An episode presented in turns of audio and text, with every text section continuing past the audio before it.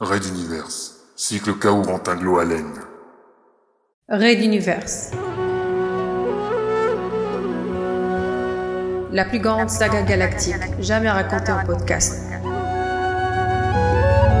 27 sur 24, 2016. Chapitre spécial. Fuite en avant.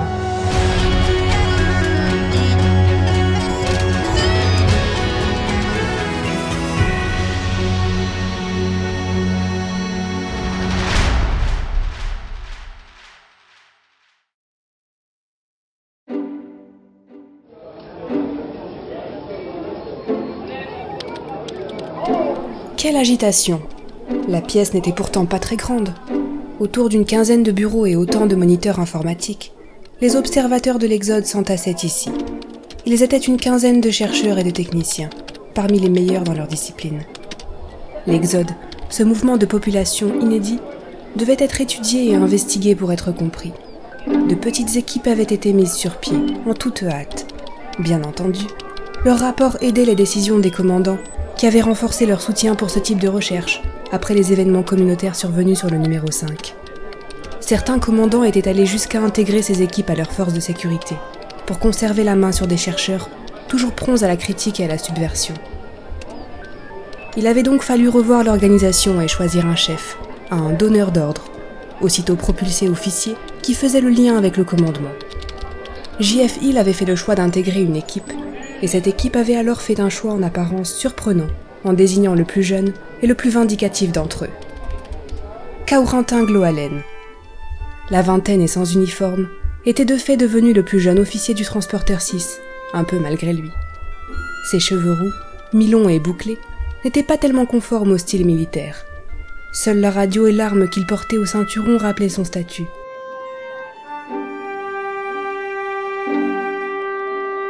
Le premier convoi de l'Exode, constitué des transporteurs 5, 6 et 7, venait à bout de la passe de Magellan. Cette anomalie stellaire n'avait pas eu d'effet majeur sur les appareils de l'Exode, même si la vie des exodés avait pu être légèrement agitée. Le petit centre fonctionnait jour et nuit. Là, un économiste, assis derrière un ordinateur, cherchait en ce moment à évaluer l'impact des effets de la passe de Magellan sur l'activité économique de l'Exode, alors que sa voisine menait une enquête sur les réactions des exodés face aux effets incongrus de la passe. Un peu plus loin, Kaurentin échangeait avec un jeune technicien sur la maintenance de certains systèmes. Dave Kian était l'informaticien du centre. Ses cheveux mi-longs châtains et son visage enfantin étaient assez caricaturaux du geek. Il se révélait toutefois être particulièrement compétent, bien au-delà de la simple maintenance informatique. L'ambiance était chaleureuse, quand soudain...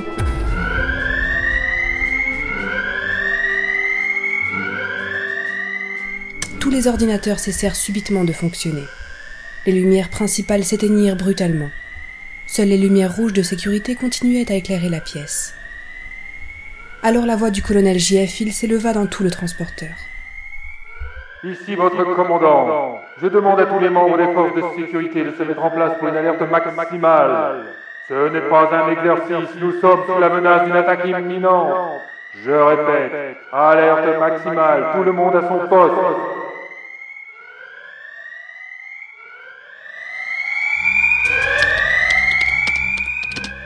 Inutile de crypter les données, on n'a plus de courant. Ok. Tout le monde au point de rassemblement des civils du niveau inférieur Allez, on dégage Sa voix ne tremblait presque pas. Tous obéirent et la demi-douzaine de techniciens et de chercheurs présents évacua rapidement les lieux. Ce n'était pas une panne, mais une attaque. Kaurentin verrouilla ensuite le sas d'entrée. C'était la procédure, certes, mais il savait bien qu'une simple araignée d'antimatière pirate suffirait à venir à bout du sas blindé. Il savait aussi que cette partie du vaisseau serait sans doute la cible des assaillants, non par son rôle stratégique, mais du fait de sa situation, à proximité de la coque, au niveau des ponts inférieurs. Le groupe progressait d'un pas rapide dans les corridors.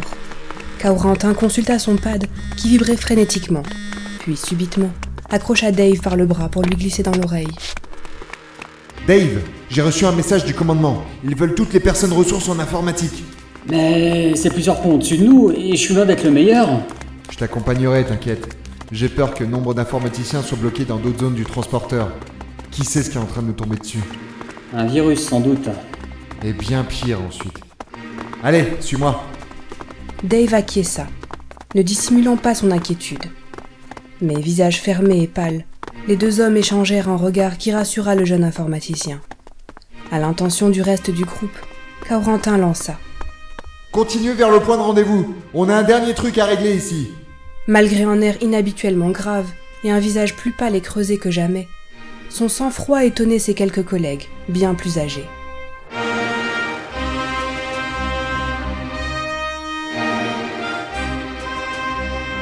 Il entraîna Dave dans un petit couloir, puis un autre, une cage d'escalier, un autre couloir, une autre cage d'escalier. Il courait à toute vitesse. Tu connais le vaisseau par cœur? On va où? La mémoire, ça aide. On va chercher un moyen plus rapide et plus sûr de monter là-haut.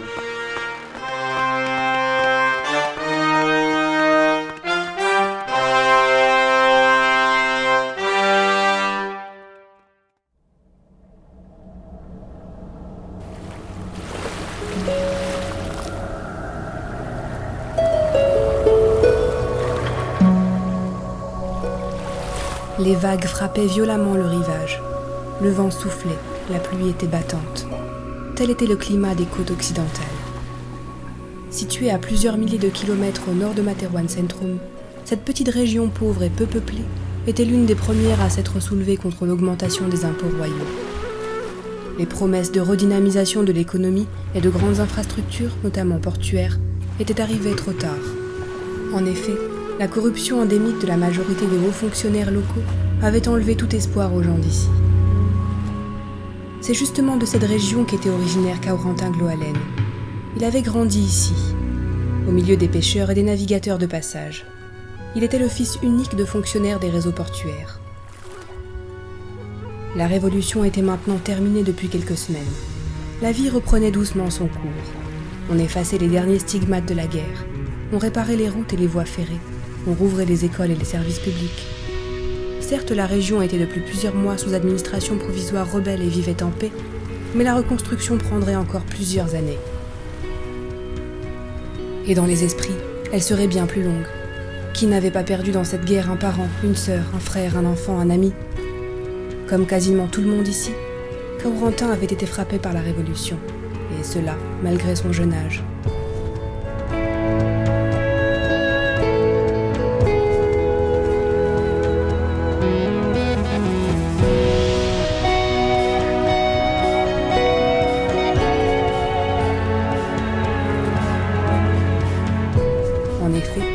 Matin d'été, c'était seul qu'il prenait un train pour rejoindre la capitale.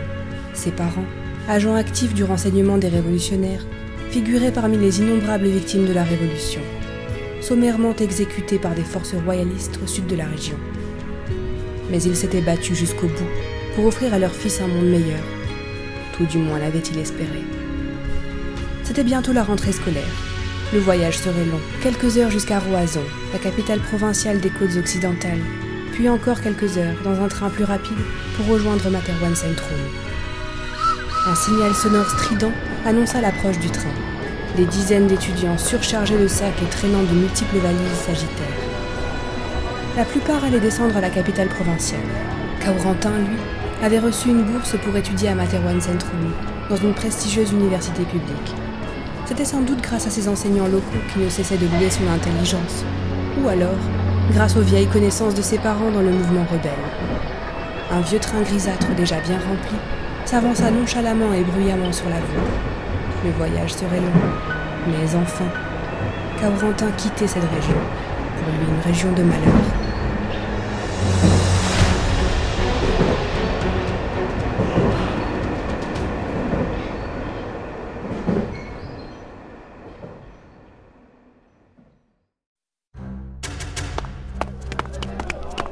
Au sommet d'un énième escalier, ils arrivèrent dans une salle bondée dont l'agitation contrastait avec l'aspect désertique des innombrables couloirs traversés.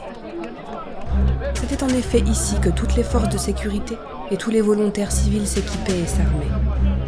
Dave observa la pièce. Les visages étaient fermés, mais les volontaires étaient nombreux, très nombreux. Il y avait des hommes, mais aussi beaucoup de femmes de tout âge et de toutes les communautés. Il était clair que les exodés, malgré un équipement plus que sommaire, allait offrir une résistance acharnée aux assaillants. Un officier prodiguait une formation express, mêlée aux ordres et aux conseils pratiques. Sans y prêter attention, Kaurentin s'approcha d'une armoire à l'écart et en sortit une caisse de matériel. À la va-vite, il s'équipa, enfilant une tenue adéquate et faisant le plein d'armes et de munitions. Il fit signe à Dave de faire de même, alors qu'il prenait d'autres équipements avant de sortir de la pièce. C'est quoi tout ça? Demanda ce dernier en pointant un tas de câbles, de crochets et visiblement un grappin dans les mains de celui-ci. Le moyen le plus rapide et le plus sûr de monter au centre de commandement. Un grondement sourd parcourut la coque. Un choc puissant fut ressenti dans tout l'appareil. On a foncé dans un truc ou quoi? Ou c'est un abordage? C'est très mauvais signe en tout cas, et la route vers la passerelle sera plus difficile que prévu. Arrivé au milieu d'un couloir, Laurentin défonça une grille, de manière très inélégante. Leurs corps flués se faufilèrent alors dans un corridor bas et étroit pour arriver sur une petite passerelle. Waouh s'exclama Dave. Face à lui, une immense conduite montait en haut du transporteur. Parsemée de passerelles, on en voyait à peine le sommet. On est dans le système de ventilation du transporteur. Sous leurs pieds, un immense ventilateur était à l'arrêt. Maintenant, on va grimper avec ce grappin automatique qui sert aux équipes de maintenance habituellement. Accroche-toi à moi. T'as déjà utilisé ça Ouais, dans une autre vie, quand gosse, je jouais sur les navires à quai dans les côtes occidentales. T'es pas devenu taré toi en fait, hein. tu l'as toujours été. Ils sourirent un instant. Dave plaça ses bras autour de la taille de Kaurentin. C'est plus fun que les navettes tubulaires, c'est clair. Et plus sûr aussi. Les deux s'élancèrent. Au bout d'une bonne dizaine de minutes, ils avaient atteint le pont du centre de commandement. Arrivant au-dessus de la grille qui surplombait un des principaux accès à la passerelle, ils entendirent une série de coups de feu. Soudain, un groupe de miliciens passa sous leurs pieds.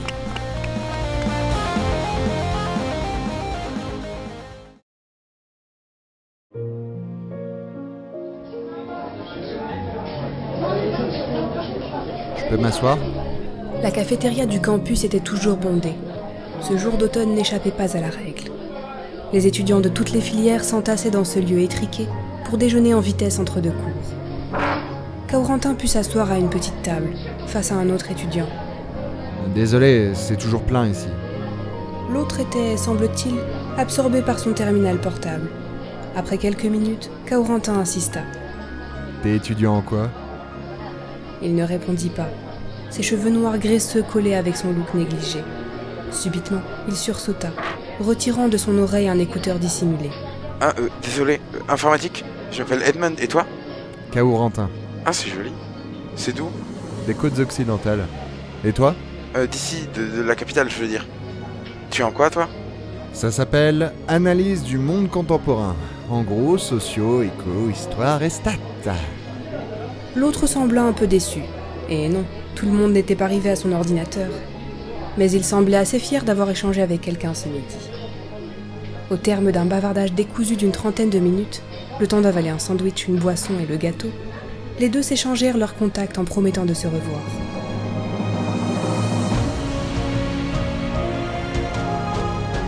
Kaurentin se sentait seul à la capitale, loin de sa famille, enfin de ce qu'il en restait, loin de ses amis d'enfance. Il avait peu de contacts et encore moins d'amis ici. Mais ce geek avait l'air sympa, et les cours étaient très plaisants. Il se révélait d'ailleurs être un élève excellent, loué par tous ses professeurs. Certains lui offraient des livres ou lui conseillaient des documents en ligne, fort instructifs et souvent fort subversifs. D'autres avaient commencé à l'introduire dans quelques cercles intellectuels, tout aussi contestataires, proches des anciens révolutionnaires. Et puis, plus rien ne l'attendait dans les côtes occidentales. Il avait quasiment tout perdu. Il fallait se rendre à l'évidence et refaire sa vie, ici ou ailleurs.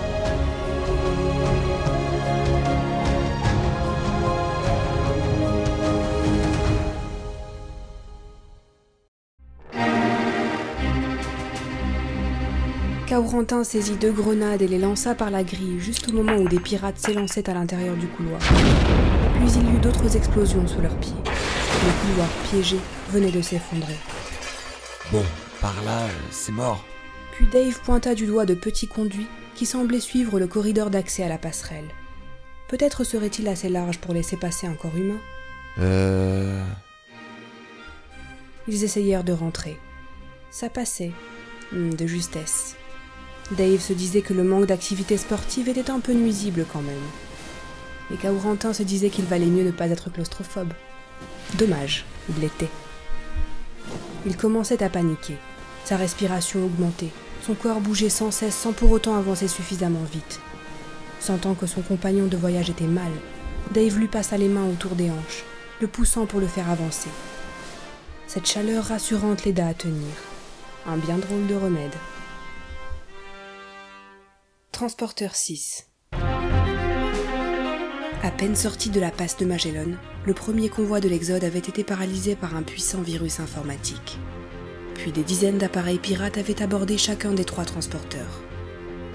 Les pirates avaient injecté toute leur force dans la bataille. Un immense astéroïde, dissimulant une base pirate, faisait face aux trois transporteurs. Parmi les exodés, la panique se mêlait au désespoir, l'attaque du numéro 6 semblant plus féroce que les autres. Désorganisés, ils avaient du mal à résister. Le centre de commandement était en pleine ébullition. Les pirates s'approchaient et le colonel JF Hill semblait avoir décidé d'affronter leur chef en combat singulier. Hill avait donné l'ordre de rassembler les civils dans les zones précises et de freiner le plus possible l'avance pirate. Injoignable car au corps à corps, la hiérarchie du numéro 6 devenait souvent bien floue.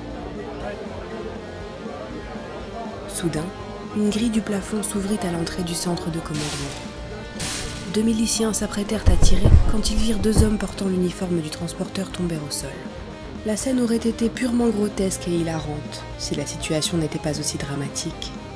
Officier Kaurentin Gloalen, service du renseignement. J'amène une personne des ressources en informatique, comme demandé. dit l'un d'entre eux, essoufflé, en se relevant difficilement. Les deux miliciens baissèrent leurs armes. Un officier, que Kaurentin reconnut comme le second du transporteur, s'approcha. Hmm, c'est une bonne nouvelle. De toutes les personnes ressources que l'on a, vous êtes le seul à être parvenu jusqu'ici, et nos techniciens ne comprennent rien à ce qui se passe. Tous les systèmes sont HS, on n'a plus de courant, on ne peut rien faire.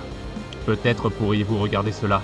Il indiqua un poste de travail libre à Dave, puis passa son chemin, regroupant une petite troupe de miliciens pour renforcer la défense du centre de commandement et partir au contact des pirates. Les anciens guerrieros de la Révolution étaient bien plus à l'aise sur le front que derrière les moniteurs d'une salle de contrôle.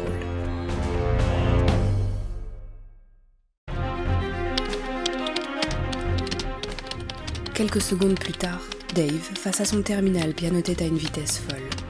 Kaurentin, debout derrière lui, échangeait avec le second de Hill par radio. Je sais qu'on freine les pirates, mais là ils sont vraiment trop lents. Hmm, j'ai remarqué aussi. J'ai un mauvais pressentiment. Toujours rien sur les caméras? Ils les neutralisent toutes. Voyez si vous pouvez avoir des scans thermiques des ponts occupés par les pirates. Dave répondit directement, écoutant la conversation. J'essaye, monsieur, mais on n'a pas de courant pour les scanner. On est attaqué par une intelligence artificielle qui paralyse les trois transporteurs. Je sais, gamin, mais démerdez-vous. Je veux ces scans, et vite Dave jeta un regard grave à Kaurentin. Son visage était blême. La succession des embuscades et des pièges fonctionnait pour l'instant. Mais pour combien de temps? Et que préparaient ces pirates? Plus aucun système ne fonctionnait et les ordinateurs, quand ils n'étaient pas tout simplement éteints, refusaient obstinément d'exécuter toute commande. Kaurentin se disait que si son vieil ami Tristo était là, les choses auraient été bien différentes. Mais pas si sûr au final. Dave Kian, dont le profil était similaire, n'y pouvait pas grand-chose. Ce virus est vraiment puissant. Il s'est emparé de tous les systèmes. Il exploite les nombreuses failles de sécurité et- et j'arrive qu'à protéger que quelques zones intactes. Soudain, comme une réponse inespérée aux prières de tous, les lumières et l'informatique de bord se rallumèrent. On applaudissait, on souriait. Un instant. Ouah Je crois que quelqu'un lui a fait la peau. Quelqu'un du 5 si j'en crois les données ici. Kian sauta sur un autre terminal et pianota aussi vite que possible. Hmm. Reprogrammer les scanners prendra un court instant. Ils sont pas faits pour nous scanner nous-mêmes à l'origine. Au bout de quelques minutes, il s'arrêta, montrant à Gloalen une image des ponts inférieurs, parsemés de taches rouges. Capitaine, ces salauds minent les ponts Sortez de là tout de suite Une explosion. Non, plusieurs. Des grondements sourds, des chocs métalliques. Le vaisseau perdit soudain son assiette. Le centre de commandement était en pleine crise de folie. On criait, on hurlait de terreur. On a perdu le premier pont, le spatioport. Les rapports faisaient état de centaines de victimes. Par radio, le second de Hill transmettait ses ordres aux différents opérateurs. Dites aux miliciens d'évacuer le second pont inférieur. Celui-ci va exploser sous peu. Déplacez les civils des ponts 3 et 4. Kian et Gloalen étaient terrifiés. En serrant le bras de son compagnon d'une voix grave, observant les scans des ponts inférieurs, Dave commenta. Les pirates détruiront ce transporteur pont par pont. Il faut les arrêter.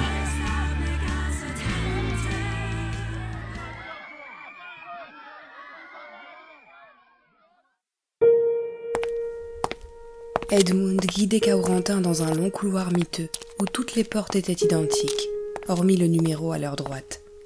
Nous étions au cœur d'une des cités universitaires du campus central, un endroit non rénové où s'entassaient les étudiants les plus précaires. Edmund Tristo et Kaurentin Gloalen se fréquentaient depuis plusieurs semaines déjà. Ils n'avaient pas vraiment d'atome crochu. Gloalen considérait Tristo comme un geek déconnecté de la société, quand ce dernier le considérait comme un intellectuel et activiste un peu trop politique et idéaliste. Mais ils appréciaient tous deux la compagnie de l'autre, notamment la compagnie nocturne. Ce soir, Tristo avait demandé à Kaurentin de venir à une soirée avec un de ses amis. Il avait donc d'autres amis? Étonnant. Edmund stoppa net devant une porte puis sortit une clé. Quand il ouvrit, un nuage de chaleur et de muscles les frappa. La pièce était enfumée, mais on pouvait distinguer au centre un énorme ordinateur partiellement démonté. Sur les côtés, d'autres ordinateurs. Un étudiant était déjà penché sur l'ordinateur central. Tada Kaurentin resta bouche bée. C'était donc à ça que ressemblaient les soirées d'Edmund. Ce dernier ferma la porte. L'autre étudiant ne leva même pas la tête vers le nouvel arrivant. Soirée très particulière. On va désosser un vieux serveur de l'armée récupéré dans une base désaffectée par on ne sait trop qui. C'est ça, Dave? L'autre étudiant acquiesça. Je vous serais pas d'une grande utilité, moi. Ah, Je sais, mais regarde, euh, c'est trop cool. C'est pas un militaire au moins. demanda Dave sans relever la tête, plusieurs pinces dans chaque main. Non, t'inquiète. Répondit Kaurentin, Je les déteste au moins autant que vous. Et puis t'as vu sa tête renchérit ironiquement Edmund. Les deux geeks se mirent à désosser encore davantage l'engin, connectant et déconnectant des fiches diverses, branchant plusieurs moniteurs ou tapant des commandes sur des claviers rudimentaires. Au bout de deux heures, Edmund s'exclama. Ah, Je crois qu'on y est. Et voilà, on a atteint le contenu. Je lance le script pour tout décrypter. Kaurentin se rapprocha de l'écran. S'il ne savait pas désosser ce machin, il n'était pas fils d'espion pour rien, et le contenu du serveur l'intriguait tout particulièrement. Il se disait que ses nouveaux amis n'arriveraient jamais à décrypter tout cela, et que de toute façon, les militaires avaient sans aucun doute effacé le serveur avant de l'abandonner dans les montagnes. Sauf si... Incroyable, ils n'ont même pas pris le temps de l'effacer correctement. C'est énorme. Par contre, je ne sais absolument pas comment tout ça est organisé. Ce n'est pas le même logiciel que les serveurs civils. Laisse-moi faire. La phrase de Kaurentin surprit tout le monde. Elle était grave. Tel un ordre chaleureux visant tant à rassurer l'auditoire qu'à l'informer que sur cette nouvelle partie de la soirée, il devenait l'acteur et eux les spectateurs. Tristo afficha un sourire malicieux. Dave, enfin, leva la tête pour croiser le regard devenu grave et sévère de Kaurentin. Edmund laissa sa place devant le clavier et le moniteur. Je vais vous demander le silence si possible. Et une clé à mémoire amovible.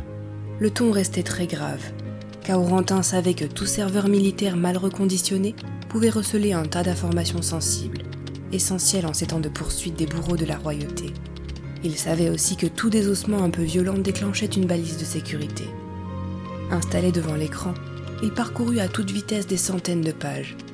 Des ordres de mission, des contre-ordres, des rapports de patrouille, etc. Beaucoup de choses anodines. Il espérait secrètement découvrir quelque chose, peut-être sur la mort de ses parents. Mais il s'agissait d'une base des montagnes à proximité des géants centraux. Un rapport attira néanmoins son attention, le massacre d'un village du nom de Canvieille. C'était le village d'origine des deux héros de la révolution Castix, Ange Carion et Philgood, qui avaient libéré King Castix, la maudite forteresse prison du pouvoir royal. Pas de grands leaders, mais des figures connues au sein des cercles révolutionnaires. Au bout de 20 minutes, Il se leva et débrancha la mémoire amovible que Dave avait branchée. Je ne suis pas un militaire et mes parents étaient des révolutionnaires. Cette clé contient des documents militaires qui permettront de traduire en justice les ordonnateurs coupables de massacres de villages entiers. Je sais à qui remettre ces documents, avec votre permission.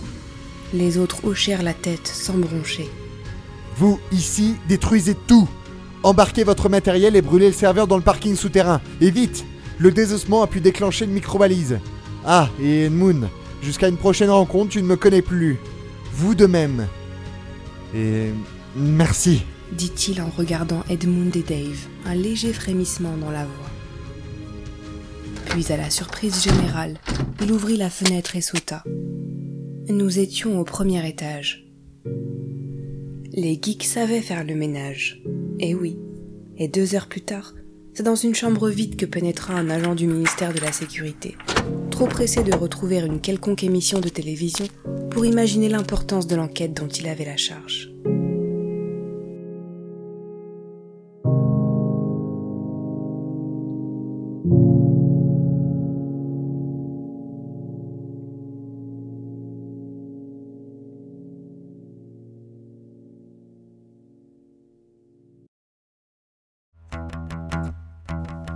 Le transporteur perdit à nouveau son assiette. Le second pont venait de sauter, quelques minutes à peine après le premier.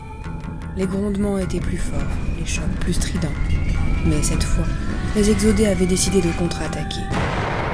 Le second de Hill avait, ni plus ni moins, ordonné de miner puis sceller les ponts 3 et 4 pour piéger l'essentiel des pirates. C'était de la pure folie. Mais tous les exodés étaient devenus fous. On perdrait totalement l'usage du transporteur, mais ce géant d'acier ne volerait sans doute déjà plus jamais. L'idée convenait aux hommes sur le terrain. Il valait mieux, car avant de miner et sceller ces ponts, il fallait y repousser toutes les unités pirates. Il fallait aussi impérativement sécuriser l'accès aux capsules de sauvetage. Hé, Kaou Viens voir. Je crois qu'on n'a même pas besoin de miner les ponts. Je crois que je peux surcharger certains circuits d'ici pour tout faire péter en bas. Tu peux fermer les sas d'ici aussi? La plupart, oui. Maintenant que le courant est revenu, on a repris le contrôle de tous ces systèmes. Commandant, Keyan va surcharger certains systèmes pour augmenter l'impact de l'explosion des ponts. 7, mais vite Les pirates furent surpris de l'attaque d'une violence inégalée. Alors que les exodés étaient restés sur la défensive depuis le début de l'assaut, ils passaient clairement à l'offensive. Dans toutes les zones du transporteur, les pirates étaient contraints de se replier face à la férocité des assaillants. Des exodés se battaient à l'arme blanche, avec n'importe quel objet pouvant être manié comme une arme en fait. D'autres récupéraient les armes des pirates ou des miliciens tombés. Tels étaient les signes d'une offensive désespérée mais salutaire. Les tirs d'armes automatiques se mêlaient aux cris de rage et de désespoir. En parallèle, la base pirate venait d'exploser et cette information n'avait pas manqué d'être diffusée largement, afin de renforcer l'ardeur des exodés.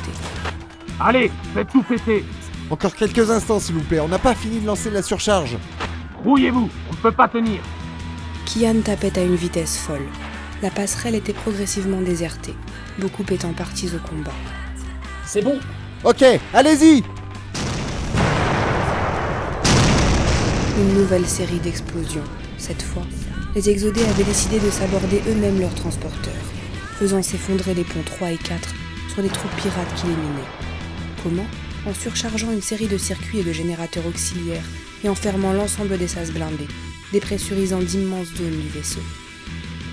Une voix familière s'éleva alors dans tout le vaisseau. Elle était faible mais rassurante. Ici votre commandant. J'ordonne. J'ordonne l'évacuation du transporteur. Je répète. Évacuer le transporteur sur la procédure prévue.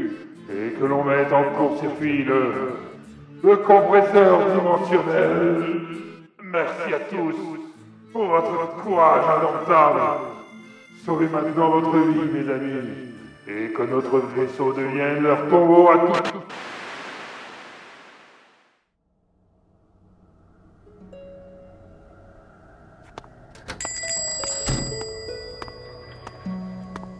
Il vous plaît ce livre, n'est-ce pas?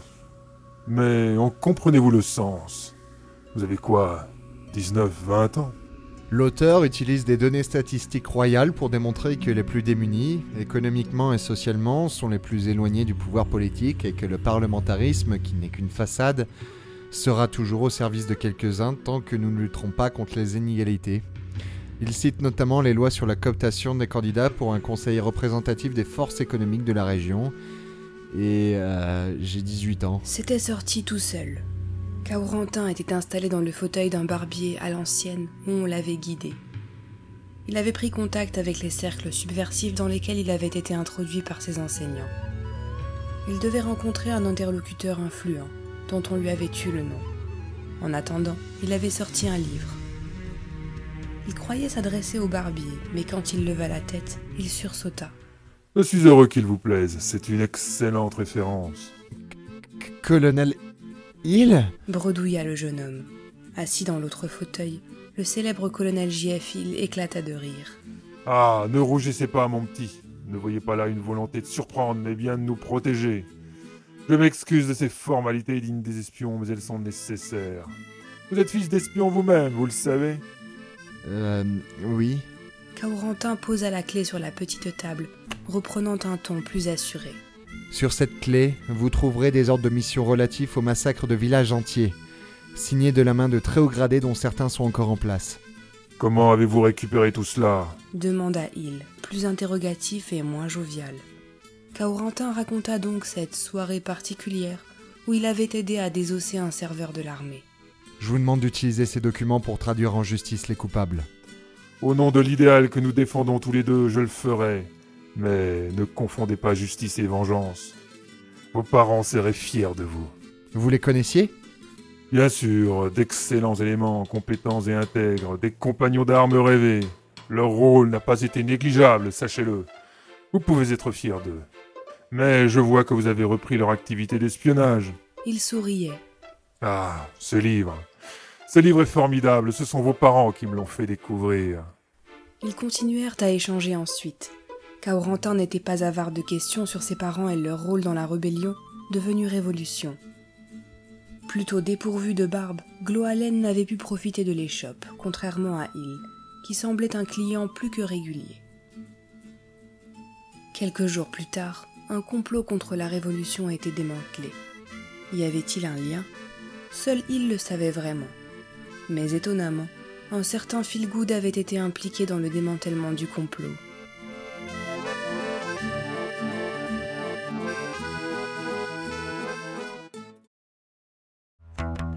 Noalen, Keyan, surchargez-moi ce putain de compresseur dimensionnel On va essayer de sécuriser l'accès aux capsules de survie. Ces pirates sont encore un peu partout et... Soudain, on entendit feu, une explosion, puis plus rien. Commandant, répondez Toujours rien. Une triste réalité les frappa. Personne ne savait plus qui commandait le numéro 6.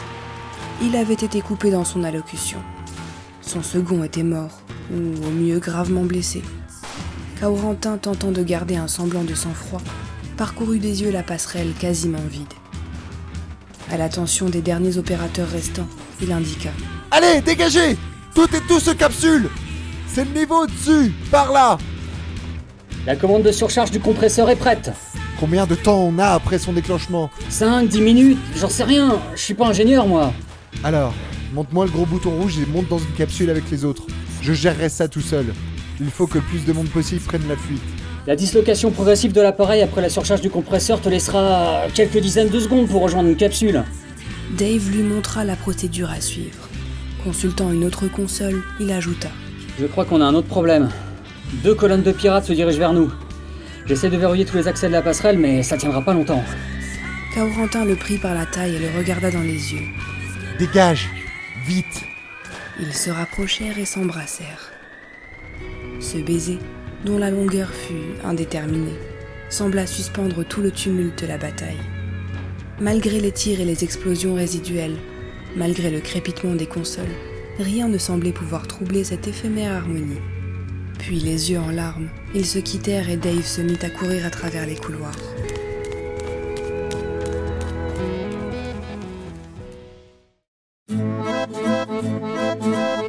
Dites-moi, que pensez-vous du nouveau gouvernement? Installés dans cette même échoppe de barbier où ils s'étaient rencontrés pour la première fois, JF Hill et Gloalen échangeaient. Nous étions six mois plus tard et le premier avait convoqué le second sans autre précision. Et qu'il n'a rien réglé, qu'il ne combat pas ce qui a poussé nombre d'entre vous à prendre les armes. Pire, qu'il a les mêmes pratiques que le précédent. Répondit Gloalen. Beaucoup sont de votre avis, moi le premier. Que devrions-nous faire? Je n'ai pas de solution. Une nouvelle guerre civile serait désastreuse. Je suis d'accord. Avec plusieurs amis, nous préparons un ambitieux projet d'exode vers une planète habitable découverte par l'aérospatiale il y a quelques années déjà. Partir plutôt que se battre? Si l'idée n'était pas de vous et si je ne la partageais pas, j'aurais volontiers parlé de lâcheté. Kaurentin s'arrêta, surpris d'avoir critiqué son idole. Il rougit. Allons, ne rougissez pas, vous avez parfaitement raison. Mais que puis-je vous apporter, moi? Vous êtes un bon connaisseur de Materwan, de son histoire, de son économie, de sa sociologie et de ses langues, malgré votre jeune âge. Depuis la chute de la royauté, vous êtes à l'université pour approfondir vos connaissances, et on parle beaucoup de vous là-bas. Nous cherchons des personnes qui soient capables d'imaginer, puis d'étudier l'organisation économique et sociale d'un tel déplacement de population. On ne fait pas un projet comme celui-ci uniquement avec des ingénieurs et des militaires. Combien pensez-vous amener de personnes? Plusieurs centaines de milliers, voire plusieurs millions. Nos ingénieurs travaillent déjà d'arrache-pied sur d'anciens transporteurs géants. Ce serait une migration colossale. Et le gouvernement actuel Se débarrasserait ainsi de tous les opposants potentiels d'un seul coup. Une aubaine pour eux, même si je crois qu'ils nous laisseront quelques pièges en sur le trajet. Mais vous devez savoir que ce projet ne concerne pas que d'ex-révolutionnaires. On y trouve aussi des libéraux ou d'ex-royalistes modérés comme Sterling Price ou Décembre. Il se leva brusquement. Ces noms ne lui étaient pas inconnus. Décembre avait notamment été un officier de la flotte spatiale, dont les chasseurs avaient été responsables de tant de frappes stratégiques dans les côtes occidentales et ailleurs. Alors nous sommes contraints de collaborer avec nos anciens bourreaux. Préférez-vous collaborer avec celles et ceux qui se sont repentis ou devenir l'esclave de ceux qui se font passer pour des révolutionnaires, ici, sur Materwan, au Conseil de la Révolution? Le ton était monté. Il dévisageait à présent avec sévérité le jeune homme, nettement plus petit que lui. Nous avons tous perdu des proches dans la Révolution. Croyez-vous que Décembre ou Sterling Price ait accepté facilement que des gauchistes comme nous soyons de la partie? Ce n'est pas sur les rancunes du passé que nous construirons un monde nouveau. Il se rassit. Gloalen en fit de même. Le message était passé.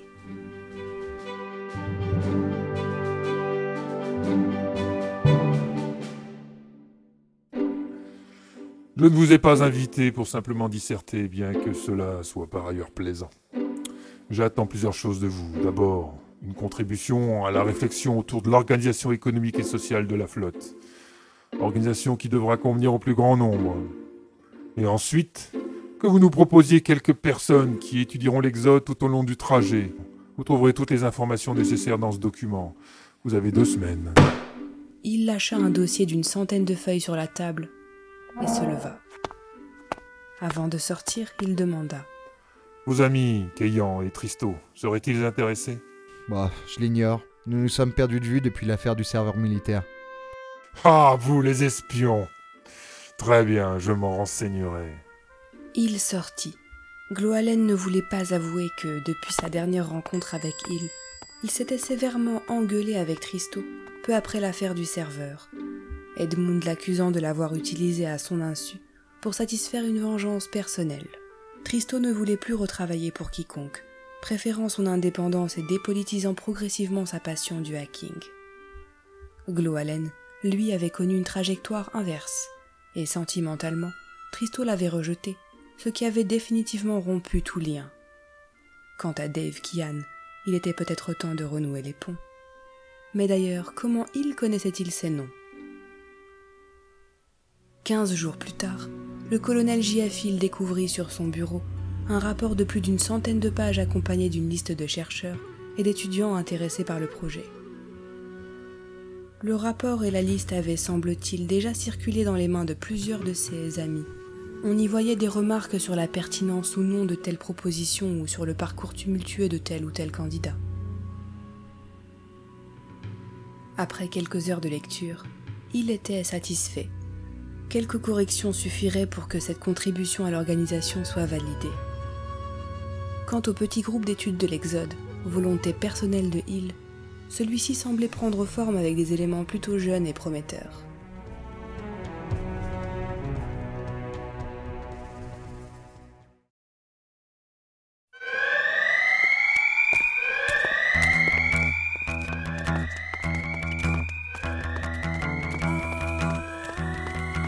Kian était debout, une arme à la main. Il guidait les exodés vers les capsules encore disponibles et les surchargeait suivant les consignes. Il se réservait une capsule mais voulait attendre le dernier instant. Soudain, une alarme retentit dans tout le transporteur. Le compresseur était en surcharge. Les secondes passaient. Pas à pas, Dave se rapprochait lentement du sas de la dernière capsule. Un grondement sourd, une explosion, plus forte que jamais. Le vaisseau perdait son assiette. Il allait se disloquer progressivement. Puis soudain, quelqu'un tomba d'une grille de ventilation. Il faisait sombre. Mais sa chevelure rousse ne laissait aucun doute. Dave porta Kaurentin dans la capsule. Blessé aux jambes, il ne pouvait plus marcher. En toute hâte, il verrouilla la capsule et activa la commande d'éjection, juste à temps. Dans un éclair, le transporteur 6 implosa sous la singularité. L'horreur de la scène fut à l'image de celui-ci, gigantesque, projetant au loin les capsules déjà éjectées. Le numéro 6 n'existait plus. Comme l'avait ordonné. Hill, il avait été le tombeau d'une armée pirate. Des centaines de capsules, sans doute beaucoup plus, étaient parvenues à s'éjecter. Il fallait maintenant espérer que les deux transporteurs restants seraient en capacité de leur venir en aide et de les recueillir à leur bord.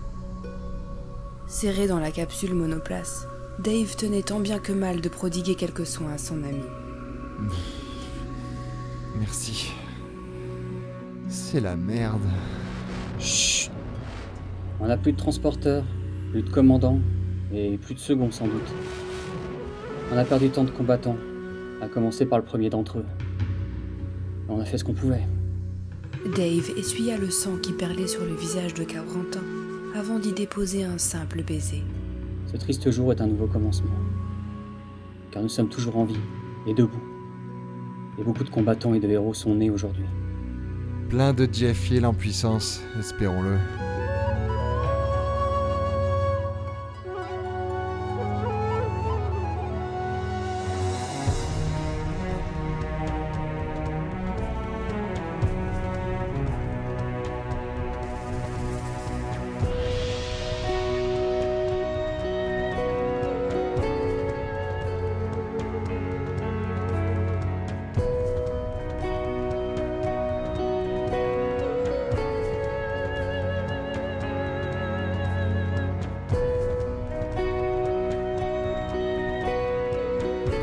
C'était donc euh, Fuite en avant, la mini-série Red Universe spéciale pour le 27 sur 24 de Pod Radio, 27 sur 24 2016. J'espère que vous avez passé un agréable moment et je tiens à remercier toutes les équipes qui ont participé à la création de ce projet. Alors euh, Raoulito et JMJ à la relecture bien entendu, sachant que le, le script était de moi, donc Tristan. Hakim au montage, aidé de Zizo pour les dérushs. Pour les voix, nous avions Anna euh, à la narration, Quam dans le rôle de Cameron Gloalen, Leto75 dans le rôle de Dave Keyan, Hakim dans le rôle du second de Jeff moi-même dans le rôle de Tristo et bien entendu Raoulito dans le formidable rôle du colonel Jeff qui est le personnage préféré des fans de Red Universe. Enfin, pour les musiques, euh, nous avions utilisé les compositions originales par Yann, notre compositeur euh, Red Universe, et notamment le thème du colonel Jeff Hill. Nous avons aussi utilisé les musiques libres de Jamendo que vous pourrez retrouver sur la playlist Jamendo de Red Universe. Enfin, j'espère que vous avez vraiment apprécié euh, cette mini-série et n'hésitez pas à faire remonter vos critiques, aussi acerbes soient-elles, vos remarques, vos conseils via Red Universe. Et vous pourrez retrouver sur reduniverse.fr le site de Red Universe, les livres numériques, les chapitres complets et suivre semaine par semaine, le chapitre 20 de Red Universe qui nous plonge au cœur des luttes de pouvoir de Materwan. Merci à toutes et tous et à bientôt.